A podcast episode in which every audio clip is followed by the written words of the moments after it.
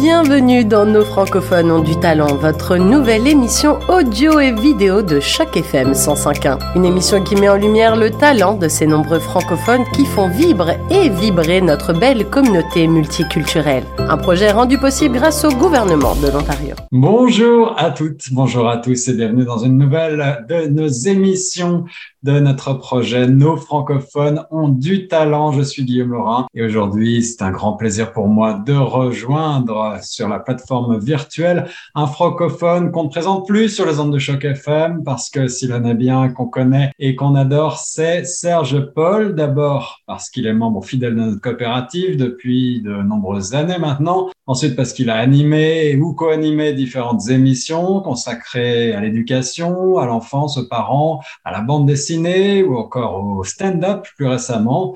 Et puis surtout, Serge, c'est un membre euh, actif, c'est un euphémisme de notre euh, communauté francophone locale depuis des années tant par ses engagements professionnels qu'associatifs. On pourrait même dire euh, de lui qu'il est un activiste peut-être de la cause francophone. Mais pour le connaître de manière un petit peu plus personnelle, un petit peu plus intime, eh ben, on vous propose aujourd'hui un portrait dans le cadre de cette nouvelle série Nos francophones ont du talent, un projet financé pour partie par le gouvernement de l'Ontario.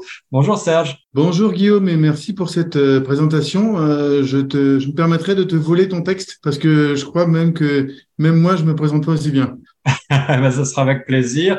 Serge, euh, comme je le disais, tu es bien connu de la plupart de nos concitoyens, mais on s'adresse bien évidemment à beaucoup de monde et il y en a certainement au travers chez nos auditeurs et sur YouTube, sur notre chaîne en vidéo qui ne te connaissent pas encore. Euh, je crois que tu habites au Canada depuis maintenant plus de 20 ans. Exactement, ouais. Je suis arrivé à Toronto il y a 22 ans, euh, en novembre 2000. J'ai fait exprès de choisir une date euh, facile à, à, calculer, donc 2000 et 2022, donc ça fait bien 22 ans que je suis là. Et euh, je suis d'origine de la France. Et puis, euh, ouais, je suis arrivé avec un contrat de travail. Et très vite, j'ai adoré cette ville, ce pays, ses habitants. Et je suis devenu résident permanent très très rapidement. À l'époque, c'était assez rapide entre guillemets. Et puis euh, voilà, maintenant, euh, je suis fier citoyen canadien. Et tu es arrivé directement à Toronto ou est-ce que tu as euh, fait ton choix très vite sur la ville de Rennes Tu es transité par d'autres villes? Écoute, euh, j'ai trouvé euh, cette, ce contrat de travail à travers LinkedIn. Déjà à l'époque, j'utilisais ce, ce, ce réseau social. Euh, et puis, euh, c'était pour euh, travailler sur Toronto. j'ai un petit peu de famille qui habite sur Toronto, donc ça m'a facilité, on va dire, l'hébergement au départ. Mais oui, je suis arrivé directement à Toronto et j'ai pas quitté Toronto. Peut-être un peu au Québec pour certains week-ends, mais moi, c'est Ontario, yours to discover, comme on dit en anglais.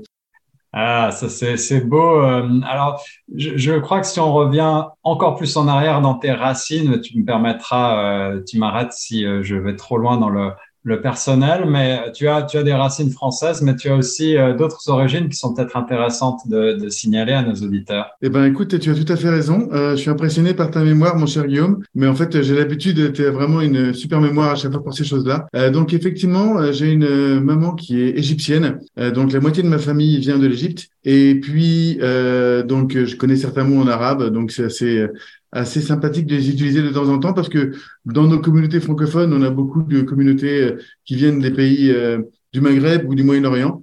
Euh, donc c'est très agréable de pouvoir parfois échanger des mots dans la même langue. Le langage, c'est vraiment important pour pouvoir créer des liens. Et puis un autre petit aspect aussi un petit peu curieux, on va dire. mon papa était, avant qu'il soit à la retraite, il travaillait dans les, les compagnies de pétrole qui lui donnait des mhm. contrats d'expatriation. Et donc, euh, il s'est trouvé que l'année de ma naissance, ben, mon papa, il était en Iran. Donc, je suis né en Iran. Euh, j'ai pas vécu très, très longtemps là-bas, mais j'ai effectivement, j'ai effectivement, sur mon passeport, il y a marqué né en Iran. Donc, c'est assez, assez intéressant. Bah, un, un, grand voyageur déjà tout petit. Euh, c'était à l'époque du chat, j'imagine. C'était euh, une situation politique un peu particulière. pour revenir à l'Égypte, parce que c'est vraiment euh, euh, original en effet comme, comme parcours. Tu as, tu as encore de la famille là-bas? Est-ce que tu as eu l'occasion d'y aller de temps en temps? Alors effectivement, euh, on avait la chance d'y aller euh, à peu près une fois par année euh, pour visiter mes grands-parents qui sont partis maintenant euh, et qui reposent en paix. Et puis j'ai encore des cousins qui sont là-bas. Et la petite anecdote que je voudrais partager avec toi, mais c'est, je le dis assez souvent, mais je sais pas si je l'ai partagé encore sur les ondes de Choc FM, c'est que j'ai dû aller à peu près les dix fois en Égypte mais j'ai jamais vu ni les pyramides, ni les monuments égyptiens, ni rien, parce qu'on restait en famille, on allait à la plage, et voilà. Donc euh, j'ai fait aucune visite, mais j'y suis retourné un peu plus tard, euh, tout seul en fait, euh, euh sans mes parents, aller voir mes grands-parents, et puis là j'ai visité un petit peu, mais plus Alexandrie. J'ai pas été au niveau du Caire ou au niveau de Luxor, donc encore un voyage que je vais faire, j'espère très bientôt. Il y a une communauté égyptienne à Toronto, tu connais un petit peu la communauté? Euh, Alors oui, il y a, il y a, des, il y a une grande communauté du côté de Mississauga en fait. Euh, pour parler du Grand Toronto, il y a une grande église, euh, euh même une basilique copte euh, à Mississauga qui a été construite par la communauté égyptienne. et puis je connais plusieurs effectivement membres de cette communauté qui sont éparpillés un peu partout, mais effectivement un des grands pôles, on va dire, c'est dans la région de Peel, on va dire. Alors cette composition euh, familiale euh, de différentes origines, j'imagine que euh, pour toi, en arrivant à Toronto, ville multiculturelle s'il en est, ça a dû être aussi quelque chose qui était, qui était très attractif. Peut-être tu t'es senti particulièrement comme à la maison, à ton aise? Oui, oui. C'est vrai, tu as raison. J'ai pas forcément fait attention à ça parce que je, quand on est dans cet état-là, entre guillemets, ou dans cette multiculturalité familiale, on n'analyse pas trop tout ça. On pense que c'est normal et que tout le monde est comme ça. Mais c'est vrai que euh, venant de France, euh, cette multiculturalité et cette acceptation et cette euh, vie en commun avec tant de cultures différentes à Toronto, ça m'a fait vraiment, vraiment plaisir. Une autre anecdote aussi que j'aime partager et qui montre un peu ce plaisir-là. La première fois que je suis allé à un Tim Hortons et que je me suis fait servir euh, par une dame avec un voile, euh, j'ai été mais tellement content. Je crois que j'ai commandé euh, 18 croissants entre guillemets parce que ben, malheureusement en France, en France c'est totalement interdit et j'étais tellement content de pouvoir voir que les gens pouvaient exprimer leur culture euh, comme bon leur semblait et que ça ne dérangeait personne et que c'était même euh, les gens étaient vraiment ouverts à ça et c'était permis en fait. Alors cette tolérance justement euh, qui fait aussi euh, un des grands atouts euh, du Canada et, de Toronto en particulier, c'est effectivement quelque chose de très de très attractif pour beaucoup de de nos concitoyens qui émigrent ici. Ben pour revenir à la France, justement, tu as, tu as grandi en France, tu es resté pas mal d'années parce que je, je, sais que culturellement, tu as aussi beaucoup de racines françaises et que, que tu as quand même un amour aussi de, de, de la, de la France euh, pour de, ce qui est de sa culture en particulier oui, tout à fait. Ben, j'ai passé euh, la plupart de mon enfance, depuis l'âge de 7 ans jusqu'à l'âge de 30 ans, puisque c'est à l'âge de 30 ans que je suis arrivé au Canada. Euh, donc, vous faites le calcul maintenant vous savez combien d'années je suis resté à Toronto, pour savoir quel est mon âge. mais tu l'as dévoilé tout à l'heure parce que tu as parlé du chat d'Iran. Donc, les férus d'histoire vont savoir quel âge j'ai. mais en fait, oui. à peu de choses près. c'est ça. Mais en fait, euh, oui, euh, euh, encore beaucoup de familles en Égypte, encore beaucoup de familles en, en, en France, euh, et j'y retourne le plus souvent possible. C'est une culture qui me plaît énormément. Euh, là, on enregistre, euh, il est le, le, 14 décembre, et c'est le match France-Maroc qui va avoir lieu tout à l'heure pour la Coupe du Monde. J'ai beau avoir plein d'amis marocains, mais je vais quand même effectivement crier pour la France et espérer qu'il gagne. Mais voilà, oui, tout à fait. J'ai cette culture française en moi. Euh, même si, d'ailleurs, j'ai réalisé que bientôt, je vais, je vais, j'aurai autant d'années au Canada qu'en France, en fait. Je serai autant resté au Canada autant qu'en France. Donc, euh, euh, ça commence à se, à se, contrebalancer, entre guillemets. Et pourquoi le choix du Canada à 30 ans? Qu'est-ce qui a déclenché cette volonté de, de partir et, et ce choix du, de ce pays? Ben, j'ai, quelques membres de ma famille qui habitent ici, mais pas énormément. J'ai une tante qui est là. Euh, et donc, j'ai visité euh, ma tante quelques fois en, tant, en, tant qu'enfant et puis euh, un peu plus tard en tant qu'adulte. Euh, je connaissais déjà un peu Toronto avant d'arriver. Et euh, puis, à travers mes réseaux, déjà, j'avais des, des amis qui étaient arrivés ici au Canada et qui m'avaient dit, bah, écoute, si tu si ça t'intéresse, voilà comment ça se passe. Euh, il y a un poste qui peut t'attendre ici. Et puis, vu les conditions qu'on m'offrait, euh, c'était plus, plus économique au départ, on va dire, euh, parce que le poste offert était vraiment intéressant. Et puis après, j'ai vraiment découvert les détails de la, de la culture canadienne.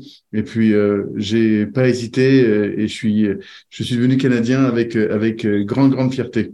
Et passion, une passion qui est bien souvent communicative, que tu communiques euh, ben, dans tous tes engagements. On va euh, développer cet aspect-là de ta, de ta personnalité euh, parce que c'est quelque chose qui a marqué beaucoup, je pense, ton parcours, ta carrière.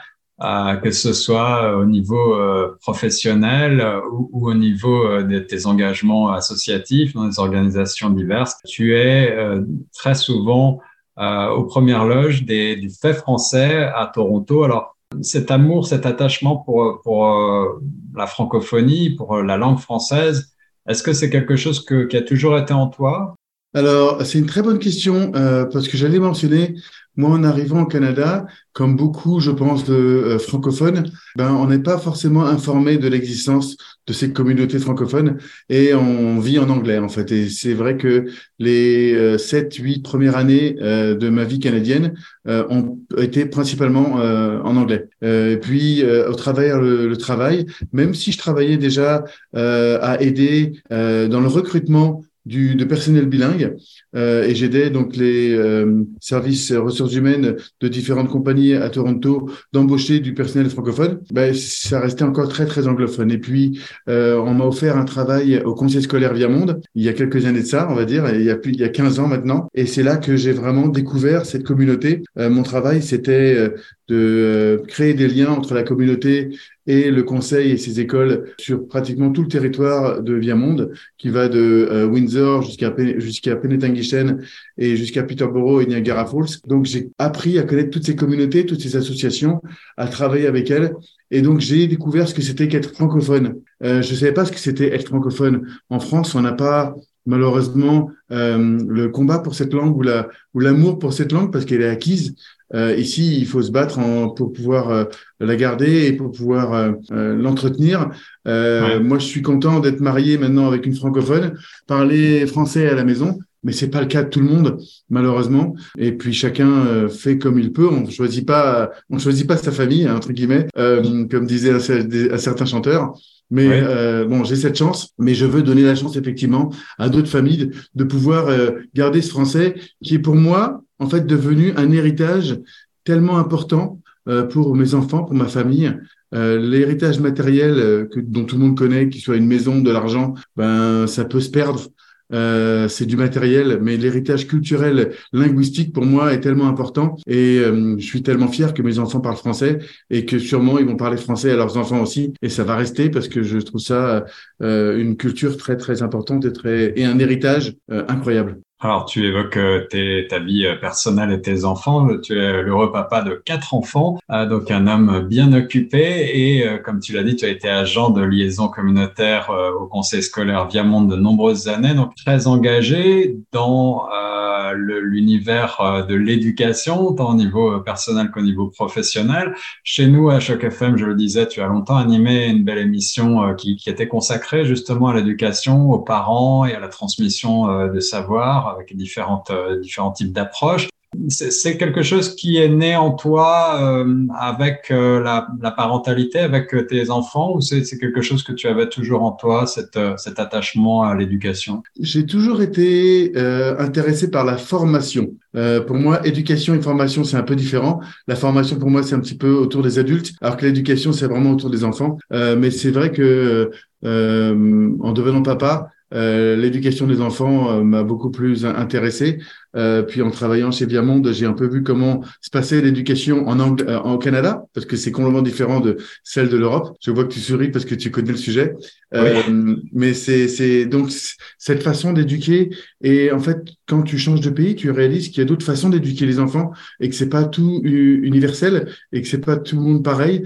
Euh, et ça, je trouve ça magnifique de pouvoir avoir même cette cette différence culturelle au niveau éducation, pourtant on parle tous français, mais euh, voilà, on va, en tant que francophonie, on va éduquer nos, nos enfants différemment parce qu'on vit au Canada et parce qu'on vit à Toronto. Et j'ai trouvé cette cette façon de d'éduquer et cette façon d'analyser et de, de de pouvoir avoir accès à cette culture éducative vraiment super intéressante. Je pense que si j'avais si j'étais resté en France, ça aurait été le même schéma qui est reproduit que moi j'avais en, en, en, tant que jeune euh, jeune Serge, euh, parce que bah, les, les les structures éducatives en France ont évolué, mais elles restent quand même les mêmes. Et donc, je ne me serais pas posé forcément autant la question. Peut-être au niveau euh, parent parentalité à la maison, mais pas au niveau de l'école.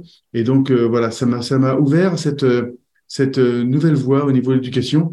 Et moi, c'est devenu passionnant pour pouvoir euh, la travailler à, la maison avec les enfants, la travailler à l'école, euh, en parler autour de moi parce que c'était mon travail à l'époque et de pouvoir travailler et de pouvoir parler de l'éducation en francophone en Ontario. C'était primordial et j'ai vraiment adoré ça. C'est quoi les, les, les principales euh, différences, les principales euh, axes euh, éducatifs qui t'ont qui t'ont marqué. en tout cas, qu'est-ce qui fait la la singularité et la beauté du système éducatif d'un conseil scolaire francophone comme tu comme tu as pu le connaître ici à Toronto? Moi, une des grandes différences que j'ai notées, c'est le côté citoyenneté respectable. Euh, donc, on, on, on va d'abord euh, se, se, se j'ai le terme focuser en tête, mais j'aime pas trop ce terme-là, mais se, se, se, centrer sur en faire des citoyens, faire de ces enfants des citoyens respectables et des citoyens francophones qui vont euh, avoir tous les outils pour vivre en société. Euh, donc c'est ça le, le, la cible principale entre guillemets de cette éducation. Le, la deuxième cible, c'est effectivement tout ce qui est pédagogique, écrire, lire, euh, compter, euh, l'histoire, la géographie, mais ça vient en deuxième. Et, je, et, et, et, même quand ça vient en deuxième, au début, dans les petites années, en élémentaire, ça passe à travers beaucoup par le jeu, par la découverte, par la découverte que les enfants font d'eux-mêmes en fait. On va les laisser découvrir les choses avant de leur imposer certaines certaines certaines connaissances. Le par cœur, ça n'existe pas au Canada, par exemple. Euh, moi, j'ai tellement appris de choses par cœur. Euh, voilà, ça n'existe pas. Ça peut être bien pour certains, ça peut être euh, moins bien pour d'autres. Et ça aussi, c'est important. Il y a euh, des outils au niveau des écoles qui s'appellent la différenciation pédagogique. Et en fait, euh, même, j'ai pas été prof ni enseignant, mais euh, en travaillant dans un conseil scolaire, on voit ce qui se passe dans les classes, on entend ce qui se passe, et puis les méthodes d'éducation, ben, euh, on, on, les, on, on, en fait la promotion. et donc cette, différence, cette différenciation pédagogique consiste en euh, donner des outils aux enseignants pour qu'en début d'année, ils arrivent à comprendre euh, de quelle façon chaque élève apprend. Et en, en, en mettant en place ces outils-là, ils arrivent à leur apprendre et en, avec leur propre manière. Donc, une, un enfant qui va pouvoir, qui va vouloir toucher les choses, euh, ben, on va lui apprendre différemment qu'un enfant qui est plus visuel ou qu'un enfant mmh. qui est plus euh, auditif. Donc, il, il, y a tout cet aspect-là aussi qui est super intéressant. Et le dernier aspect, Guillaume, si tu me permets, désolé pour cette réponse super longue, c'est très intéressant. Moi qui suis jeune père, j'apprends des choses, tu vois. Mais, mais, mais c'est peut-être plus au niveau des écoles francophones qui sont petites et qui permettent aux enseignants de bien connaître l'enfant, pas uniquement au niveau pédagogique, mais au niveau social, euh, au niveau familial, et ils connaissent ces enfants-là euh, en dehors de l'école aussi, et ils peuvent adapter leur façon de les aborder par rapport à ça. Et il y a ce, il y a, il y a un côté effectivement, euh, je vais pas dire travailleur social, mais c'est presque ça euh, au niveau des enseignants francophones dans les écoles euh, francophones de l'Ontario. Et je trouve que ça améliore encore plus l'éducation de garder ça euh, au, dans un côté de, la, de l'esprit pour l'enseignant quand, quand il va enseigner. Une des choses qui hein, je vais donner un exemple tout bête. Bon, bah, les enfants musulmans qui arrivent à l'école et qui pendant un mois font le, font le ramadan et qui mangent pas, pendant un mois, pendant toute la journée, ben on va on va accepter cette, cet aspect de leur culture pendant ce mois précisément, et les enseignants vont faire attention à ça. Ça fait pas partie de leur façon d'apprendre, ça fait pas partie de ils savent pas compter ou ils savent pas lire. Non, ça fait partie de ben, c'est ma culture, c'est dans ma famille, et voilà comment ça se passe. Donc, si j'arrive à l'école et que je suis fatigué, euh, c'est pas parce que je veux pas apprendre, c'est parce que il y a une grande fête pour moi euh, dans ma culture et merci de la respecter. Et je trouve ça vraiment, vraiment très fort. On sent que, que tout ce qui touche au domaine de l'éducation te tient particulièrement à cœur. On va y revenir un petit peu plus tard avec un, un, de tes nouveaux engagements. Euh, et euh, nos internautes qui euh, regardent la vidéo vont pouvoir voir que derrière toi, il y a déjà un certain nombre d'informations dont on va reparler tout à l'heure. Euh, mais Serge, la, la, question que je vais te poser maintenant, c'est plutôt une question d'opinion pour toi, puisqu'on a parlé justement de cette inclusivité, euh, de cette euh, culture de la de la différenciation, en tout cas euh, l'éducation qui s'adapte, qui cherche à s'adapter aux, besoins de chacun et à la culture également, aux origines de chacun.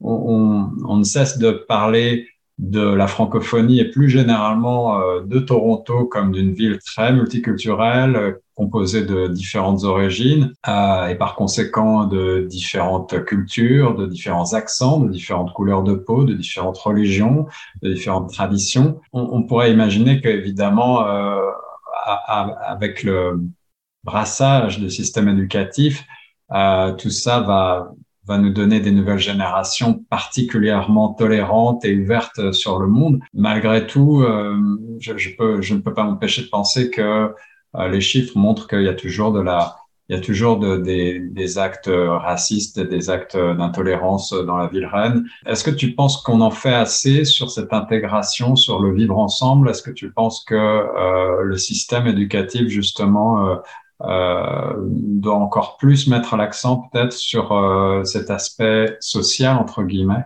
J'ai plusieurs euh, anecdotes qui viennent en tête quand tu me poses, tu poses cette question au niveau éducatif. Déjà en premier, moi, je j'ai toujours remarqué que les élèves les plus jeunes n'ont pas déjà cet aspect de discrimination culturelle. Pour eux, ben c'est mon ami, et puis ça reste ça. Euh, il n'y a pas, euh, euh, il a une couleur de peau ou une religion différente de moi. Ben voilà, il s'appelle, il s'appelle Rémi ou, il, ou elle s'appelle Caroline ou elle s'appelle Salima ou elle il s'appelle Bonaventure. Euh, mais c'est mon ami et ça reste ça. Après, peut-être effectivement, en grandissant et en passant en secondaire, euh, il y a des différences qui vont peut-être se créer. Mais les écoles travaillent énormément et surtout au niveau francophone encore une fois, parce que c'est des petites écoles et c'est plus facile de faire ça sur la fierté que des élèves. Je sais qu'il y a beaucoup d'activités dans ces écoles-là où, euh, par exemple, au mois de février, qui est le mois de l'histoire des Noirs, les élèves de communautés noires vont présenter leur culture en étant fiers et vont présenter au niveau de la classe en disant ben moi je viens d'Haïti, moi je viens du Congo, euh, moi je viens du Sénégal et, et, et en montrant qu'est-ce qu'ils font à la maison parce que souvent ces élèves-là et ça ce qui est très intéressant en fait Guillaume par rapport à la diversité culturelle dont tu parles et j'ai vu beaucoup de reportages là-dessus, c'est que nos élèves, ils vont, et nos parents aussi d'ailleurs, ils sortent de la maison, ils vont vivre en anglais, euh, parce que Toronto est anglaise, euh, comme tu sais, à 99%. Ils arrivent à l'école, ils vivent en français, parce que ben voilà, tout se passe en français. Et ils rentrent à la maison, ils vivent en congolais, en sénégalais, en haïtien. Donc, euh, ils ont ces, trois cultures, en fait, qui sont mélangées, mais séparées aussi en même temps. Euh, ils vont parler euh, en créole à leurs parents ou en lingala à leurs parents. Ils vont parler en français à leurs amis ou en anglais, d'ailleurs, parfois dans la cour de récréation. Et puis, ils vont parler en anglais à côté. Donc, il y a cette diversité culturelle-là qui est mélangée, mais qui reste quand même séparée, dépendamment de ce qu'on fait. Et je trouve que les écoles font de plus en plus attention à ça et euh, essayent de mettre en valeur euh, cette richesse en fait, que c'est vraiment une richesse de pouvoir jongler avec trois, quatre, cinq cultures parfois. Moi, j'ai parlé que de trois là, mais parfois c'est euh, quand euh, il y a un pays d'Afrique qui a euh, une langue officielle et puis des langues tribales et que les familles les parlent, bah, c'est génial et et on en rencontre plein. Moi, j'ai j'ai rigolé beaucoup avec des amis, des amis marocains là récemment parce que on, on, se on se tire un petit peu dessus au niveau blague à cause du match qui est aujourd'hui. Mais ces gens-là, ces gens-là, ils parlent euh, trois ou quatre langues en fait euh, en, en, comptant leur, dialecte. Et je trouve cette je, je, trouve cette richesse, elle est elle est évidente, mais elle n'est pas elle, est mise en valeur dans les écoles. Euh, maintenant, quand on sort de l'école, c'est peut-être moins utilisé ou c'est moins euh, euh, mis en pratique, on va dire, par la société ou par euh, euh, une compagnie ou une corporation ou une association, parce que bah, ça devient plus grand. Puis il y a d'autres, il y a d'autres objectifs éducatifs qui sont à l'école, mais qui sont pas dans la vie de tous les jours. Mais je pense que cette fondation et cette et cette ces choses qui se créent à l'école et qui restent même en secondaire. Ouais, je crois que c'est important et je trouve que c'est bien que nos écoles francophones soient une des premières pratiquement à pouvoir intégrer cette, cette situation-là. On dit toujours que ce multiculturalisme constitue une richesse pour le Canada, une richesse euh, dont, tu, dont tu as parlé très bien, je crois, euh, avec euh, toutes, ces, toutes ces cultures qui se mélangent et qui peuvent aussi bien dans le cadre euh, de la maison euh, ou, euh, professionnellement se, se, mélanger et, très bien cohabiter. Le français, évidemment, aussi est, est, une richesse supplémentaire pour le Canada, le fait d'avoir des provinces bilingues. Est-ce que tu penses que c'est assez, là aussi, on joue assez là-dessus au niveau peut-être plus fédéral, au niveau du gouvernement? Est-ce que, est que le français est suffisamment mis en avant, soutenu pour pour pouvoir être un, véritable atout pour notre pays euh, non, je vais répondre non, mais je vais développer. C'est évident que euh, sur le papier, on est soi-disant un pays bilingue, euh, mais sur le terrain, euh, c'est malheureusement pas le cas.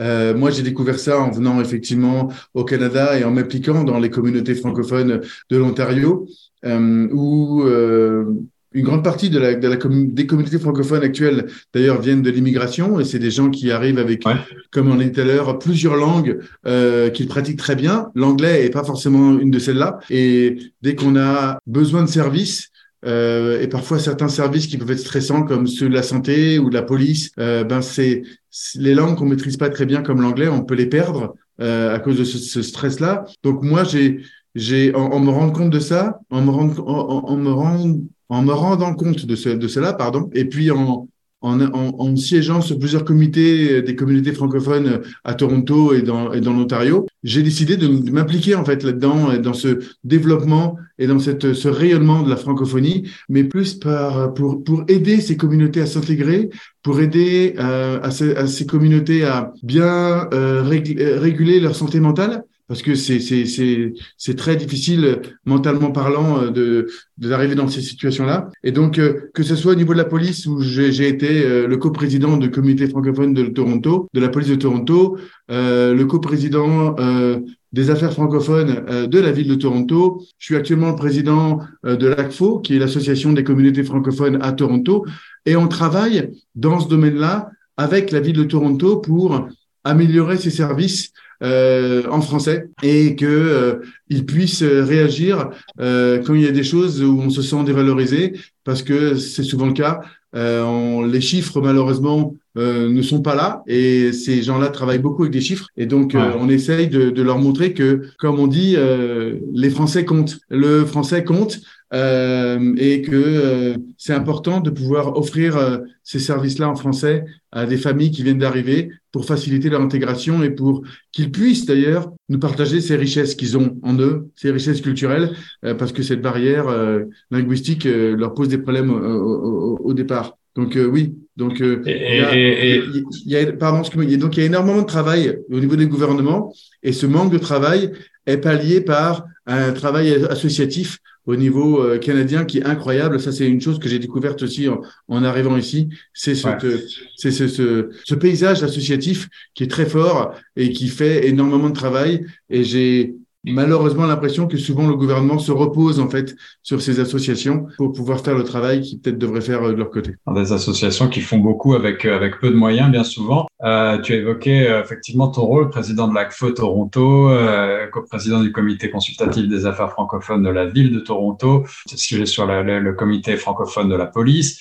ce sont des, des, rôles que tu définirais comme en quelque sorte de lobbyiste. Tu, tu cherches à tu cherches à alerter les décideurs, les gouvernants, les, euh, les responsables publics. Comment est-ce que tu t'y prends en quelque sorte pour euh, les pour leur montrer qu'on existe, pour leur montrer qu'on est là, qu'on compte, qu'on a un poids économique conséquent et qu'on a une richesse pour le pays ou pour la ville? Qu'est-ce que qu'est-ce que tu fais concrètement? Qu'est-ce que est-ce que tu peux nous donner un ou deux exemples? Bien sûr, bien sûr. Euh, moi, depuis que je suis dans ces associations-là, euh, j'ai réalisé que on, nous, on se considère un peu comme des moustiques. On est tout petit et on peut pas, on a l'impression de pas faire grand-chose. Mais euh, essaye de dormir dans une dans une chambre avec un moustique, euh, tu vas pas réussir beaucoup à dormir. Donc, cet impact du moustique euh, peut être intéressant. Et euh, euh, moi, la façon dont j'essaye de d'utiliser cette force du moustique entre guillemets, c'est de montrer que ben, on est là. C'est de montrer que par exemple, à la police de Toronto, il y a des euh, formulaires, il y a des services qui existent en français, mais qui sont sous-utilisés. Donc, euh, si moi j'ai la possibilité de faire savoir ça à la population des communautés francophones de Toronto, que ces services existent et qu'ils doivent les utiliser de plus en plus, et faire des demandes actives pour utiliser des termes euh, à la mode, ça permettrait effectivement à ces, à ces institutions de voir ah oui il y a effectivement pas mal de francophones euh, à Toronto. On est plus de on est presque 250 000 donc ça fait quand même euh, quelque chose au niveau des chiffres. Et en fait plus ces institutions là voient qu'il y a des francophones plus ils vont commencer à investir au niveau francophonie et au niveau des services qu'ils offrent. Parce que j'ai réalisé que tout à l'heure tu as employé le mot activiste. Merci euh, j'apprécie beaucoup. malgré que je trouve qu'un activiste est trop dans la dans la complainte, euh, dans la revendication, euh, alors que euh, moi je préfère euh, travailler avec ce qui existe déjà et essayer de le développer.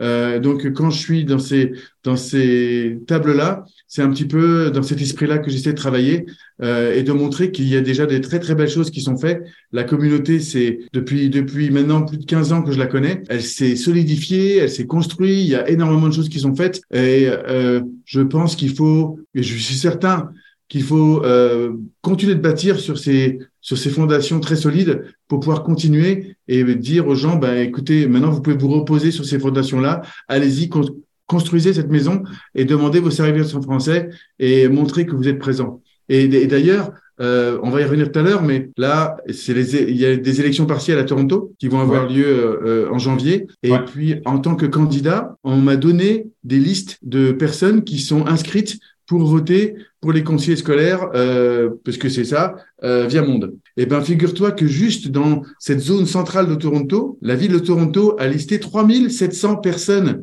qui votent juste pour Via Monde. Parce qu'il y a aussi le conseil scolaire Mon Avenir. Donc les chiffres sont là quand même. Il faut que les gens se déplacent. Il faut que les gens se déplacent et les gens demandent leur service, aillent voter.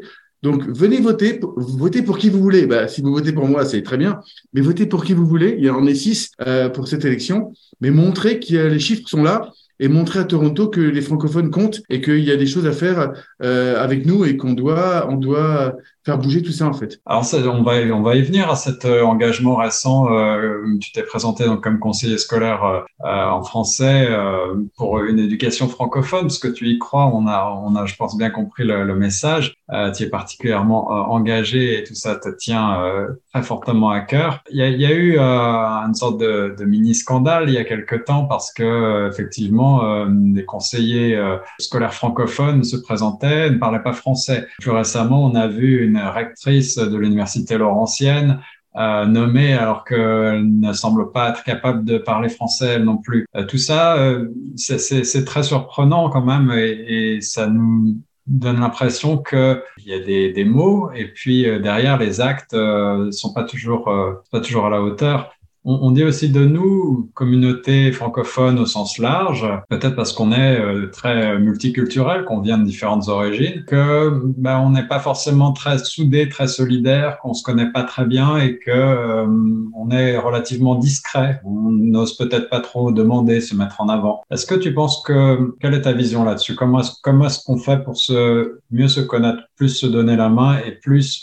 euh, réclamer les services en français qui nous sont dus? Mais tu as tout à fait raison, euh, Guillaume, sur ce que tu dis. Euh, on a un point commun, c'est notre langue, euh, même si on a des accents différents ou des façons différentes de la parler. Et ça, je trouve ça extraordinaire. On a, je viens de voir ça d'ailleurs sur le bureau, on a un drapeau qui nous, qui, oh, bah, ça marche pas dans mon fond, mais voilà, le drapeau franco-ontarien. ah, voilà, ça y est, j'ai Oui, on le voit un petit peu, voilà. Yeah qui nous réunit.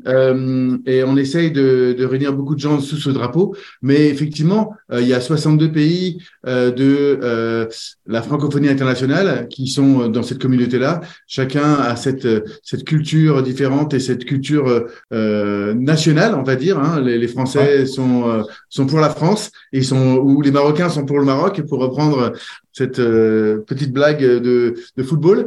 Mais on est tous, on parle tous français et on est tous fiers de notre français.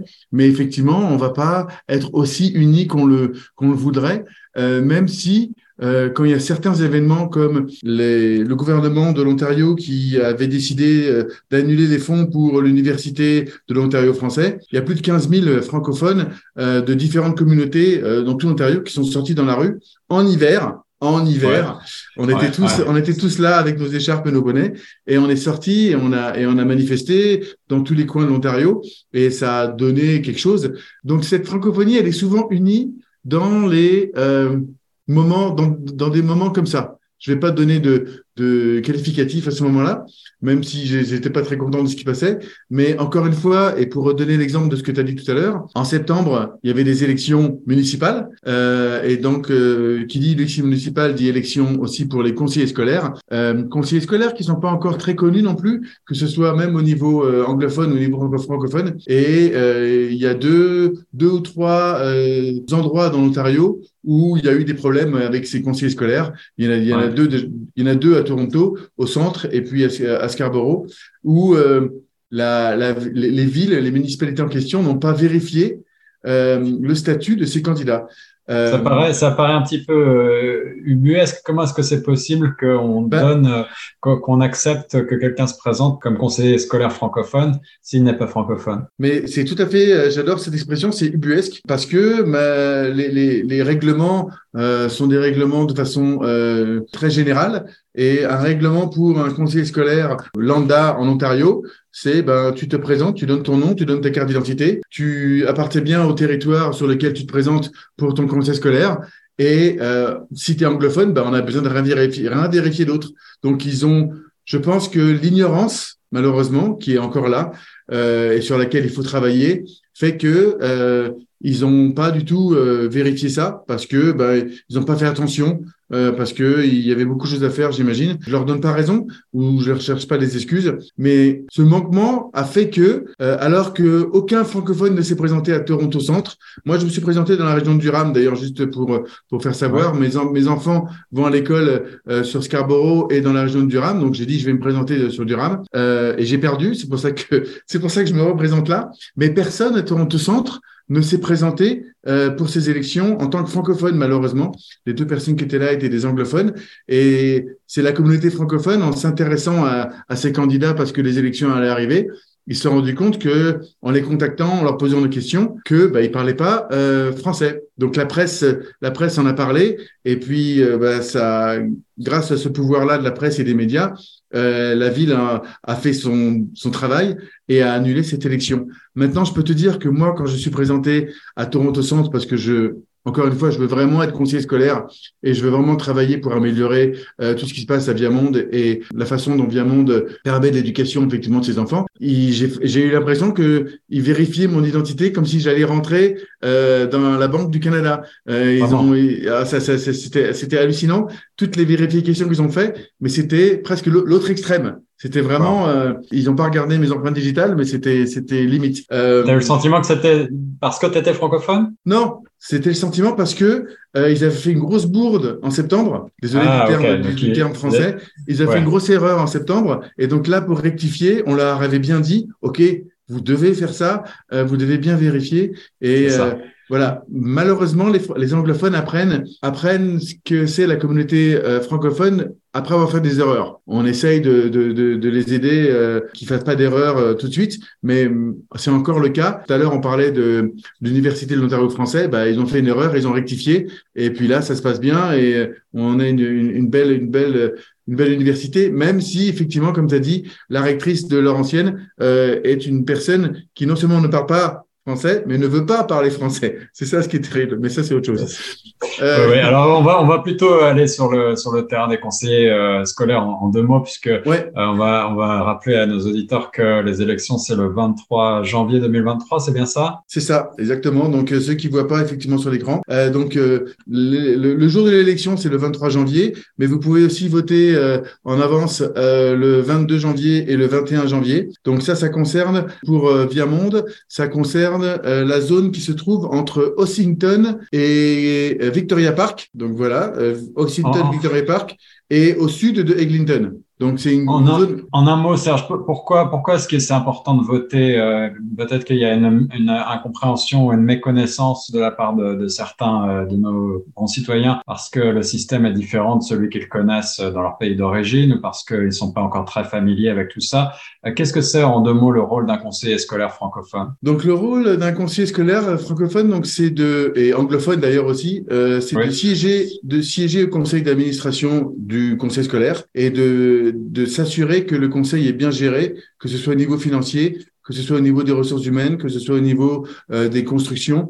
Donc, euh, c'est euh, un représentant du peuple, puisque c'est voté par les personnes qui sont dans la région et qui nomment cette personne-là pour s'asseoir à, à, ce, conseil d'administration et qui travaille en fait pour répondre aux diligences des, des membres de la communauté par rapport à ce conseil, euh, notamment des parents, parce que c'est principalement des parents qui ont euh, des diligences euh, à ce niveau-là. Et donc, on est là pour répondre à ces questions-là et poser les questions des parents au conseil afin qu'ils y répondent et qu'ils qu'ils qu'ils trouvent une solution. Donc c'est ça le but en fait, c'est de permettre de d'avoir votre voix et d'avoir votre mot à dire auprès de votre conseil scolaire et de vos écoles afin d'améliorer ça et que vos enfants soient éduqués de la meilleure façon qu'ils qu'ils soient. Pour voter et pour avoir plus d'informations, il y a un site qui existe qu'on peut voir aussi euh, derrière toi, je crois, voterlookup.ca. Ouais, alors euh, euh, Voter, c'est en anglais malheureusement. Voter,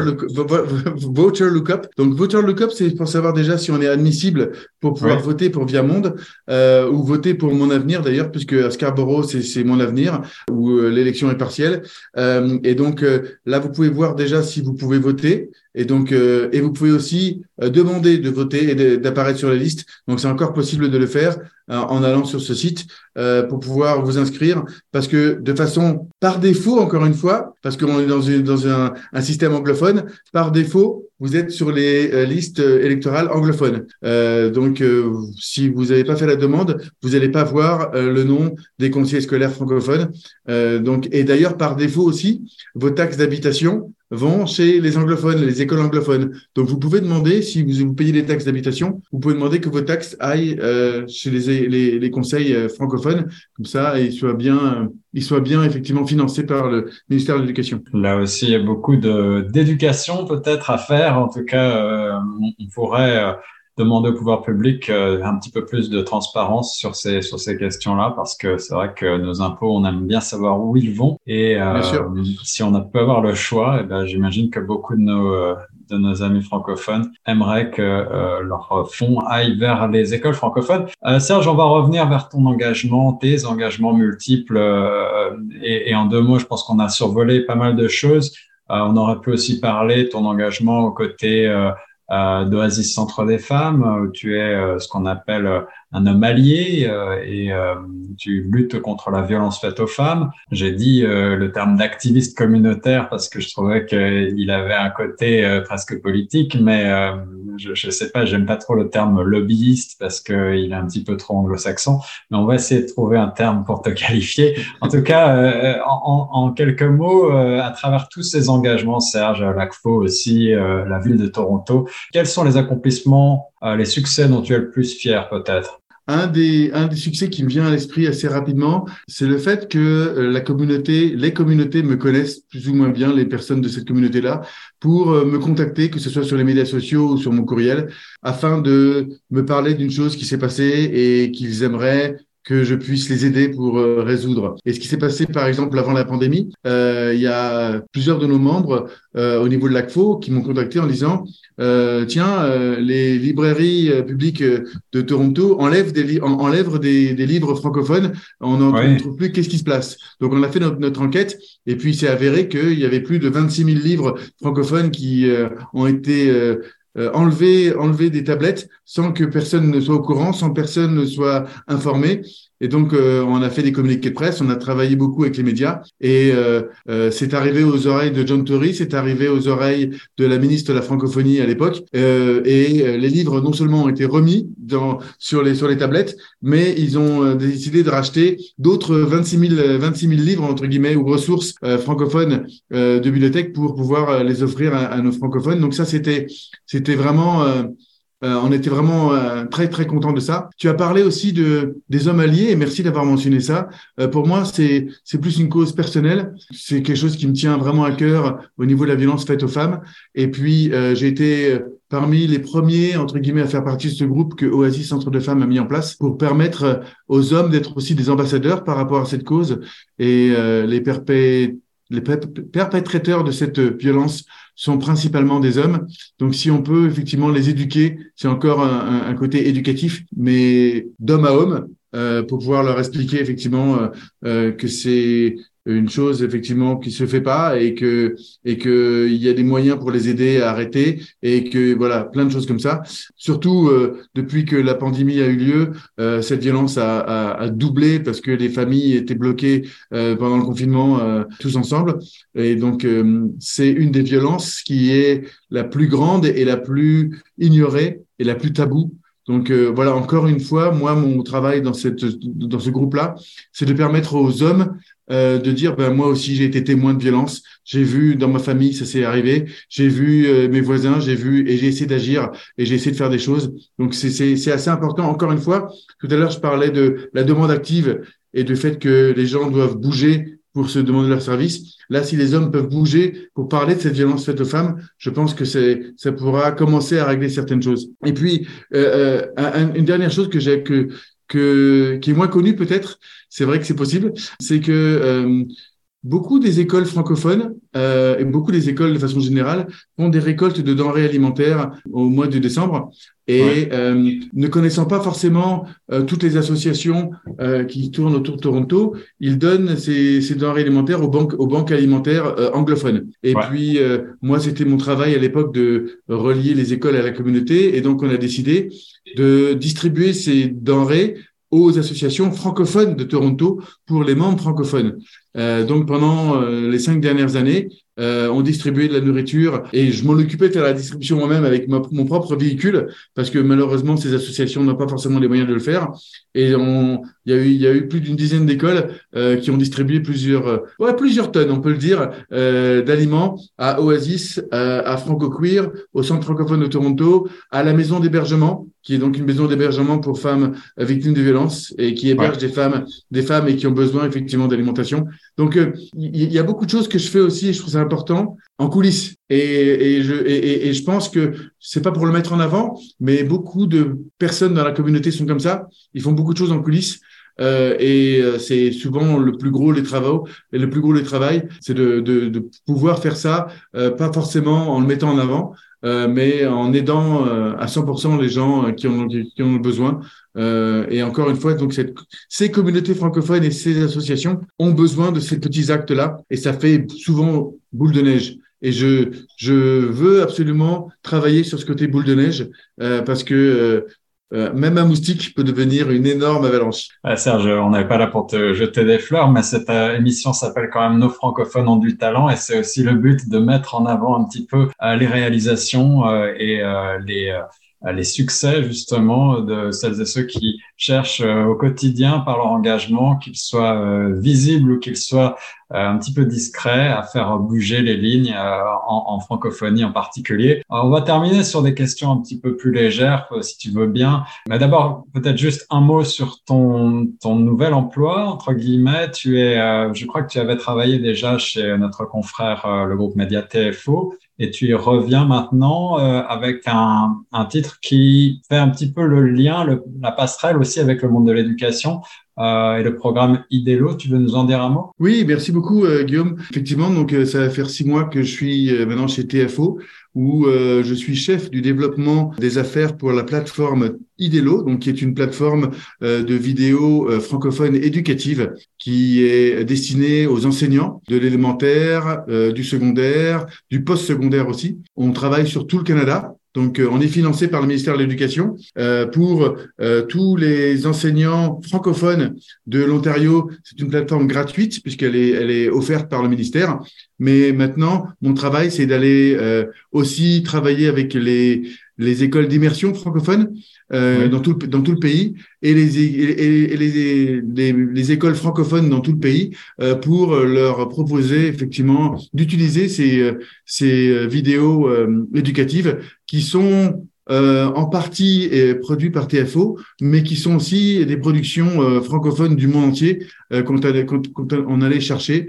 Et on a plus de 17 000 ressources dans ce, sur, cette plateforme. Donc, je suis encore fier en fait de, de travailler au niveau éducatif et de pouvoir effectivement euh, donner des outils à ces enseignants. Et c'est un de mes un de mes points sur ma plateforme, entre guillemets, pour revenir sur les élections, c'est d'outiller ces enseignants, euh, que ce soit au niveau ressources matérielles, mais aussi au, niveau de ressources santé mentale, euh, parce que c'est grâce à eux qu'après nos enfants vont pouvoir euh, développer et, améliorer la santé mentale, parce qu'ils les voient huit heures par jour. Et c'est quand même principalement eux qui, qui font le travail, entre guillemets, pendant, pendant ces cinq jours par semaine. Donc voilà, c'est ça, c'est ça effectivement ce que je fais.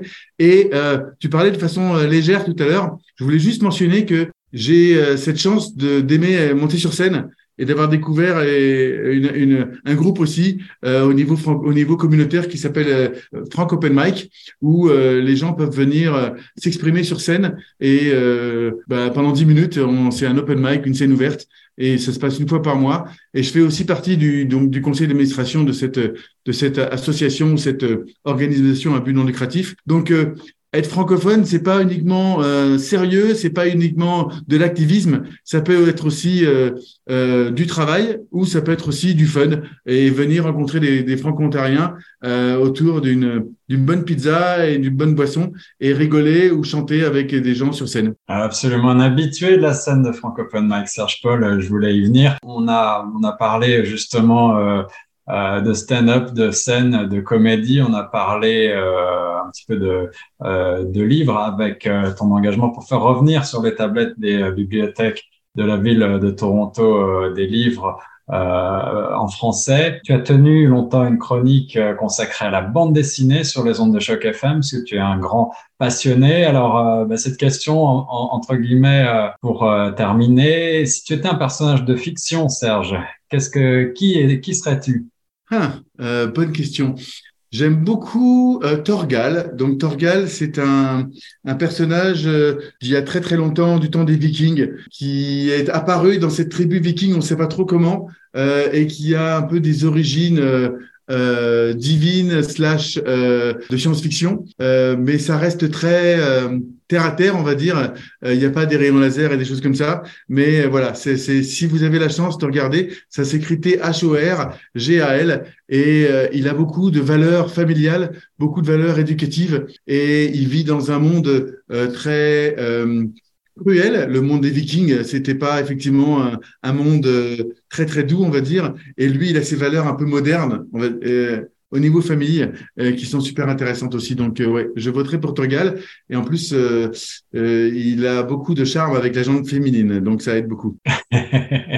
et si on si on revient à peut-être tes rêves d'enfant, est-ce que ah. le le point où tu en es aujourd'hui dans ta vie, dans ta carrière, euh, dans, euh, dans ton cheminement personnel, c'est assez proche finalement de ce que tu imaginais? Ben, euh, j'avoue que quand j'avais 7 ou 8 ans, toutes les semaines, je changeais d'envie et euh, souvent ça revenait à deux choix. Soit je voulais être cuisinier ou soit je voulais être président de la République. Donc peut-être président de la République, ça, ça, ça, ça se rapproche un peu de cet activisme dont tu parlais depuis tout à l'heure. mais vraiment, en fait, c'est les, euh, les occasions qui sont prêtées à moi, les opportunités qui sont prêtées à moi, qui ont fait que je pense que je suis devenu ce que je suis, ce que je suis maintenant. Et quand je dis je suis devenu ce que je suis, pour moi c'est encore une évolution. C'est pas quelque chose de stagnant. Je vais pas rester entre guillemets. Ça va évoluer avec ces, ces communautés francophones qui évoluent aussi. Euh, ça va rester toujours dans la francophonie, ça c'est certain.